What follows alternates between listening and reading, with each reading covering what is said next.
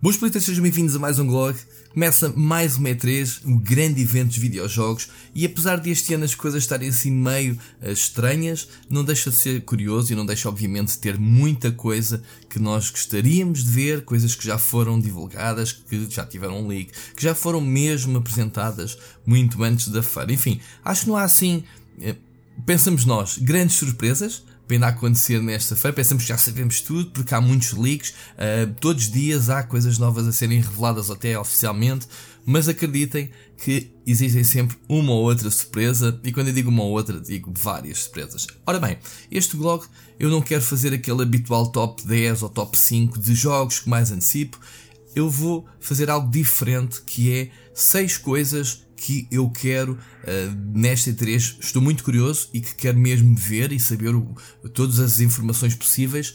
Um, em vez de serem só seis jogos, são seis coisas. Portanto, podem ser jogos como podem ser outras coisas. E é isso mesmo que eu quero começar então por falar. Neste caso dos jogos, estou curioso para saber de muitos jogos, obviamente. Eu amante que sou sobre videojogos, mas quero saber sobre dois jogos em particular e uh, são eles o Star Wars da Electronic Arts. Vocês sabem que é um jogo que está a ser produzido pela Respawn Studios de Titanfall e é aquela, vá lá, a contrariar aquela tendência da Electronic Arts querer fazer jogos as a service, jogos multiplayer, eles estão a deixar ou deixaram ou foram obrigados, já nem sabemos, pela Disney a criar então um derradeiro jogo narrativo e neste caso pela Respawn eles sabem contar histórias, eles sabem fazer boas campanhas. Veja-se Titanfall 2, espetacular. Veja-se os jogos Call of Duty que eles fizeram, também o Modern Warfare, por exemplo. Uh, enfim, a Respawn sabe contar histórias, sabe fazer experiências uh, single player ou a solo muito interessantes e este Star Wars já foi revelado inclusivamente o cartaz. Tem tudo então para ser aquele jogo Star Wars bem queremos. Estou muito curioso, não só porque tenho muita confiança no Respawn, mas também tenho aquele, aquele medo que a Electronic Arts vai estragar tudo, novamente. Portanto, Star Wars é já hoje, à tarde, às 5 e um quarto, que vai começar a conferência da Electronic Arts e obviamente que eu quero assistir e quero uh, ver finalmente este jogo. Outro jogo, eu falei em dois jogos, é da Square Enix e é obviamente o Avengers, é aquele a Marvel não tem sido muito feliz, tirando agora recentemente o Marvel Spider-Man, e parece que, ao contrário do cinema, em que a Marvel conseguiu construir aquele universo espetacular, nos videojogos foi a DC, que não tem assim um universo tão bom no cinema, que conseguiu criar, por exemplo, com a trilogia Batman Arkham, aquilo que seria os derradeiros videojogos baseados em super-heróis. E espera-se que este Avengers, com o selo da Marvel e a ser produzido por um estúdio do Canadá da Square Enix, eh, venha a ser então aquele derradeiro jogo e que não desilude obviamente os fãs que foram ver recentemente o Endgame ao cinema e temos então aquela experiência um, ehm, eu nem quero imaginar. Eu espero que o jogo esteja ao nível. Eu não sei nada, não foi divulgar nada, por acaso é um jogo que tem sido bastante uh, guardado com segredo. E portanto tenho alguma confiança que a Square Enix então mostre um jogo um, interessante. Portanto, estes são os dois jogos, falando de, de jogos uh, em concreto, que eu estou muito interessado em então saber. O segundo, segunda coisa que quero muito e que estou muito curioso da E3 é a conferência da Microsoft todos os anos há conferências de várias editoras. Este ano não sei porque estou muito, muito curioso pela Microsoft. Já falei, várias razões. Duas razões essenciais é não o alinhamento de jogos, porque eles todos os anos têm sempre 150 jogos para mostrar. Enfim, a gente já sabe e depois acabamos por ver que não há, nunca há exclusivos, uh, mesmo concretos para a Xbox. E isso pode mudar porque a Microsoft comprou muitos estúdios, sei lá, 14 estúdios muito recentemente e é isso que eu quero ver. O que é que eles vão mostrar? O que é que os estúdios andam a fazer? Será que vão mostrar pelo menos alguns? E é isso, já, já corre tinta que a Ninja Theory está a fazer um jogo multiplayer e aqui começamos logo mal. Lá está, um estúdio que sabe contar histórias, vejas o Hellblade, só para dizer o último, sabe fazer experiências a sol, está a fazer supostamente um jogo de ação multiplayer. Começa mal, mas lá está, a aguçar a minha curiosidade. O que é que eles estão a fazer? Vamos ver.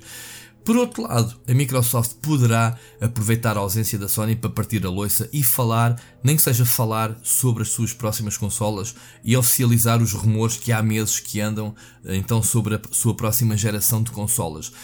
Já que a Sony já falou, embora não tenha mostrado, já falou abertamente várias vezes pormenores sobre a PlayStation 5, acredito que a Microsoft não queira ficar calada, obviamente, e vai aproveitar o palco da E3 para falar sobre as suas próximas consolas. Portanto, é só isto: Microsoft, estúdios, respectivos jogos, obviamente, que é que andam a fazer, e eventuais consolas para a próxima geração da Microsoft. Terceiro ponto a Ubisoft. A Ubisoft é sempre aquela caixinha de surpresas um, entre o anúncio de novas sequelas, já, já conhecemos o novo Ghost Recon, mas já se fala que a Ubisoft possa levar mais um Splinter Cell, mais um não, o regresso de Splinter Cell que já há muitos anos que está ausente. Uh, Fala-se também do novo Watch Dogs, Watch Dogs 3 uh, Legion, penso eu, com curiosidade, se for verdade os rumores, que o jogador não controla uma personagem específica, mas sim qualquer NPC.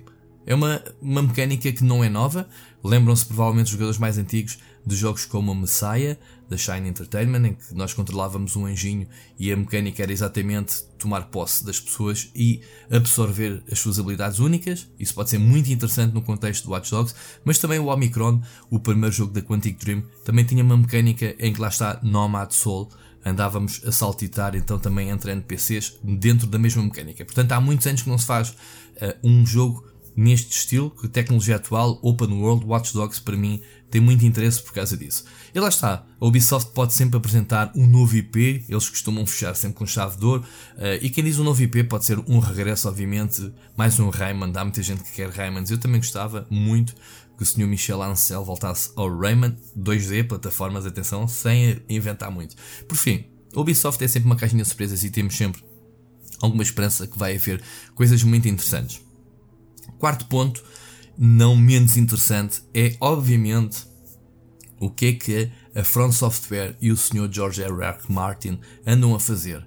Já há muito tempo que andava-se a falar de uma cooperação entre a Front Software, que é a produtora que faz jogos em que está sempre a matar o jogador, temos do outro lado o autor dos livros da saga Game of Thrones, que gosta muito de matar as suas personagens. Portanto, é um choque de titãs daquelas mentes malvadas que gostam de, de, criar experiências em torno da morte. Portanto, fala-se já hoje que é verdade que o jogo existe, uh, chama-se Elden Ring, que é um RPG de ação, mundo aberto, diz que é o maior jogo e mais ambicioso da From Software, vai ser distribuído pela uh, Bandai Namco, portanto logo uma editora de peso, e é só por aqui que ficam então estes rumores, mas estou muito curioso para saber então o que é que vai sair desta parceria. Portanto, eu acho que não sou o único, obviamente, que está interessado, não só pela fama do autor, como obviamente pela fama da Front Software a fazer videojogos.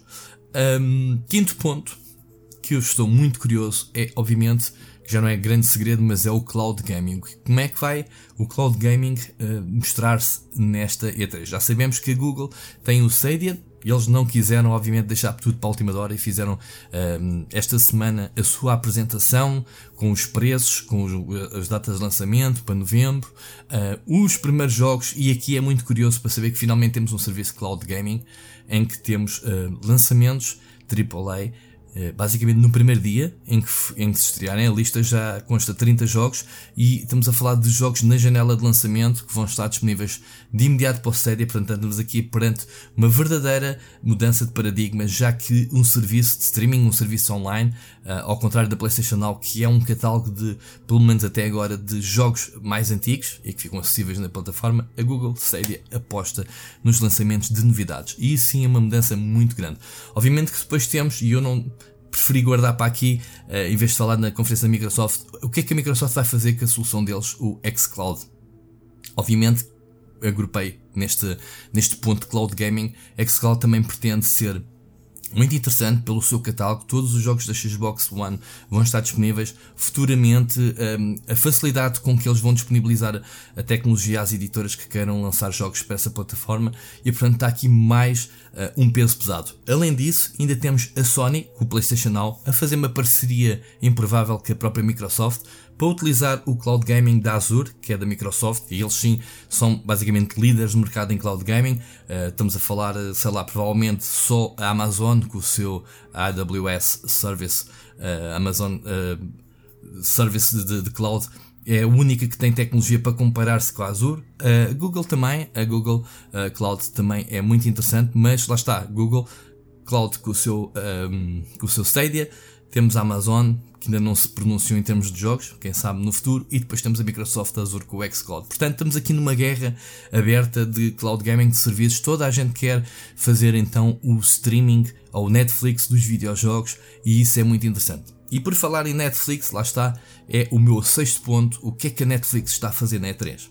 Será que vai mostrar uma nova série ou experiências televisivas uh, tipo uh, Black Mirror, um, em que os jogadores controlam a aventura como se fossem aqueles livros antigos de aventuras? Ou será que é mesmo videojogos e eles têm muito dinheiro e querem entrar então na indústria dos videojogos?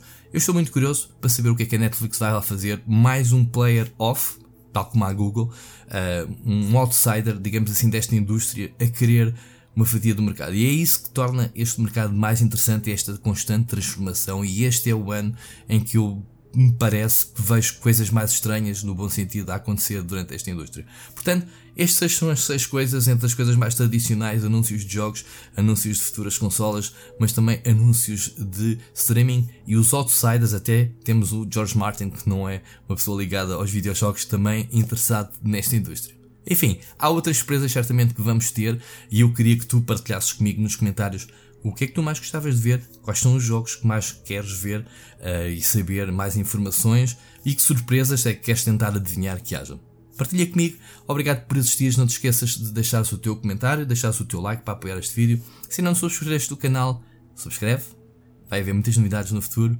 E não se esqueçam que segunda-feira vou gravar o próximo podcast com o Ricardo para fazermos digerir, digamos, esta E3, ou pelo menos parte dela, que não, segunda-feira as conferências não estão todas, mas vamos falar sobre esta E3. Obrigado por assistires e vemos no próximo. Grande abraço.